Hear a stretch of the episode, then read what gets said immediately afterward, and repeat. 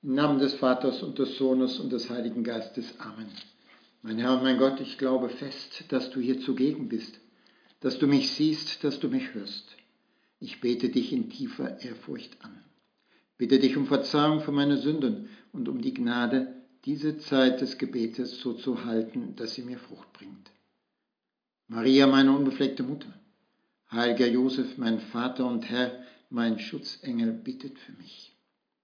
Im heutigen Evangelium machst du uns, Herr, auf ein Verhalten aufmerksam, das in unserer Zeit, in einer Zeit, wo der Konsumgeist derartig ausgeufert ist, beachtet werden soll und wie wachsam, und wir wachsam sind, um nicht Schätze hier auf Erden anzusammeln, sondern uns Schätze im Himmel zu erwerben, wo sie nicht von Motte und Wurm zerstört werden. Dann fügst du einen sehr schönen Satz hinzu, der uns sehr helfen kann für unser heutiges Gebet. Denn wo dein Schatz ist, da ist auch dein Herz. Jetzt mal, wenn ich diese Stelle des Evangeliums höre, muss ich an den Film Der Herr der Ringe denken, und zwar an die Gestalt des Gollum, der ja immer nach dem Ring fanatisch suchte und so einprägsam immer rief, mein Schatz, und bereit war, um ihn zu besitzen, alles zu tun, selbst einen Mord zu begehen, zu betrügen, zu lügen und so weiter. Wir kennen ja diese ganze Geschichte. Am Schluss bringt ihn diese Gier nach Besitz des Ringes zum Sturz in das Feuer der Lava und er verbrennt samt dem Ring, was eine große Wende mit sich bringt. Es kann uns helfen, dass das, was wir als Schatz bezeichnen, eben das ist, woran unser Herz auch leider oft hängt.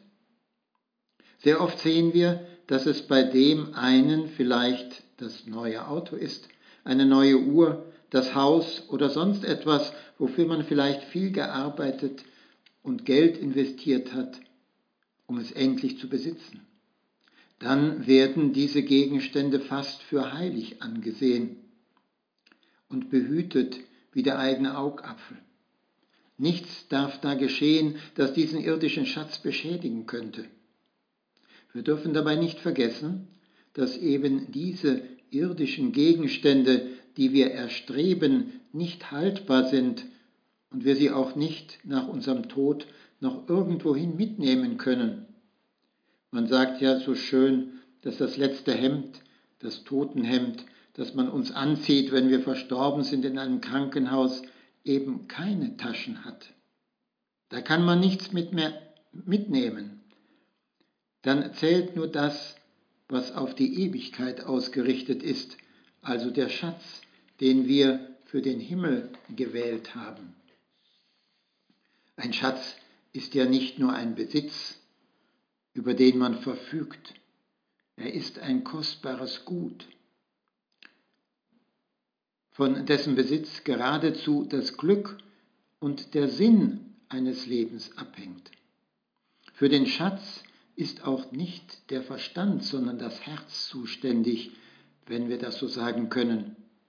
Aber es gibt eben einen Schatz, der uns bleibt, endgültig, im Himmel. Und das ist der Schatz, wie du es uns sagst, Herr, in der Gemeinschaft mit dir, der den ganzen Menschen beansprucht und ausfüllt. Gerade vor einer Woche haben wir das Herz Jesu Fest gefeiert und sind uns ganz bewusst geworden, dass wir nicht an der Oberfläche bleiben dürfen, sondern es muss uns um Christus zu tun sein, nicht um uns selbst. Leider erahnen wir diese Liebe Christi oft nicht aufgrund unserer Kurzsichtigkeit, möglichem Egoismus oder Engstirnigkeit und leider oft aufgrund unserer Herzenshärte. Ein Christusverliebter Mensch erkennt auch, was dem Herrn wehtun könnte.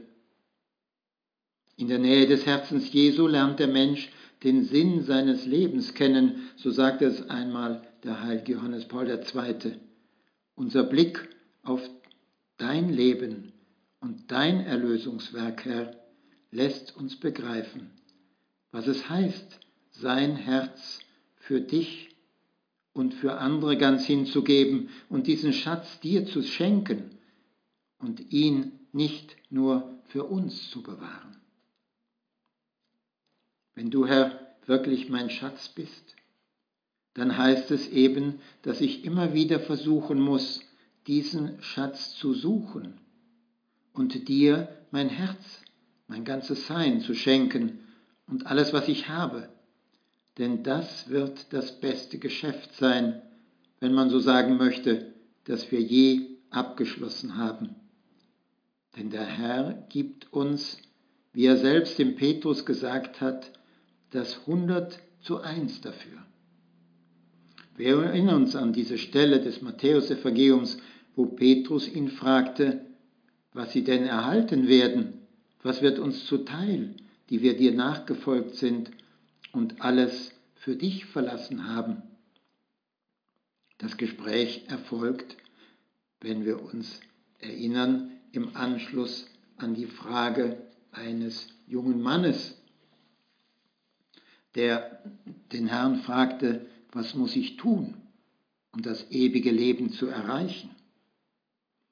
All das, was der Herr von ihm erbat, die Gebote zu halten, hatte er von Jugend auf beachtet. Als sich dann Jesus aufforderte, alles, was er hatte, zu verkaufen und es den Armen zu geben, da wandte sich der Jüngling traurig ab. Und es steht in der Heiligen Schrift, denn er hatte ein großes Vermögen. Er war nicht bereit, diesen Schatz, den er besaß, herzugeben. Er war nicht bereit, auf diesen Schatz zu verzichten. Und diese Frage des Jünglings, was muss ich tun, um das ewige Leben zu erreichen, könnte ja auch anders gestellt werden. Was muss ich tun, damit mein Leben einen Sinn hat? Oder was muss ich leben, um die Früchte des Lebens in Erfüllung zu, in Fülle zu ernten? Oder auch, was muss ich tun, damit mein Leben nicht nutzlos vorübergeht? Der Herr ist ja der Einzige, der uns eine Antwort auf diese Fragen geben kann. Denn er ist ja auch der Einzige, der uns das ewige Leben gewähren kann. Es genügt nun nicht, die Gebote und das, was der Herr von uns erbittet, zu kennen. Das ist nämlich das Zeugnis, da ist nämlich das Zeugnis wirksamer als das Wissen. Denn die Gebote sollen uns dazu führen, unserem Handeln eine klare Richtung zu geben. Das will der Herr dem Petrus dann eben sagen. Jeder, der um meines Namens willen Häuser oder Brüder, Schwestern, Vater, Mutter, Kinder oder Äcker verlassen hat, wird dafür das Hundertfache erhalten und das ewige Leben gewinnen.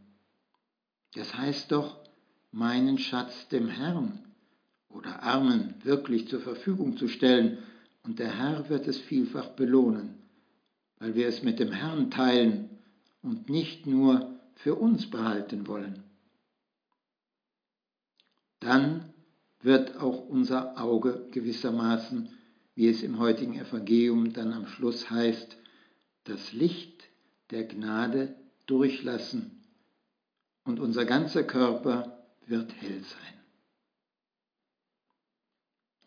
Bitten wir die Jungfrau Maria um diese Gnade, unser Herz nicht an irdische Dinge zu binden, also unseren, unsere Schätze oder unseren Schatz nicht nur für uns anzuhäufen, sondern sie dem Herrn für den Herrn vorzusehen und, was er damit vorgesehen hat, bereit zu sein, uns davon auch zu lösen, wenn du es von uns erbittest, sodass das Licht der Gnade uns erhellen wird. Ich danke dir, mein Gott, für die guten Vorsätze, Regungen und Eingebungen, die du mir in dieser Betrachtung geschenkt hast. Ich bitte dich um deine Hilfe, sie zu verwirklichen.